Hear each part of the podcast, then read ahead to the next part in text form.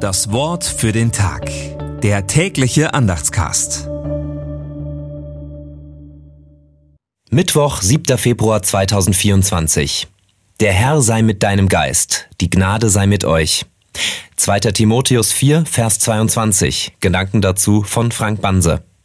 Solch ein Segenswort sollten auch wir öfter sagen. Nicht nur im Gottesdienst, nein, immer wenn wir anderen Menschen begegnen. Wie wäre es, wenn unsere Reden mit einem Segenswort wie diesem beginnen würden? Wer eine Rede mit einem Segenswort beginnt, der kann dann niemanden abkanzeln. Im Gegenteil. Wer seine Rede mit einem Segenswort beginnt, kann nur öffnend und einladend sprechen. Eben im Geist Gottes. Und Gottes Geist ist ein Geist der Liebe und Menschenfreundlichkeit, ein Geist des Friedens und der Gerechtigkeit. Wir können Gottes Geist nicht nur zusprechen, wir können in dem Geist leben, der uns zugesprochen ist.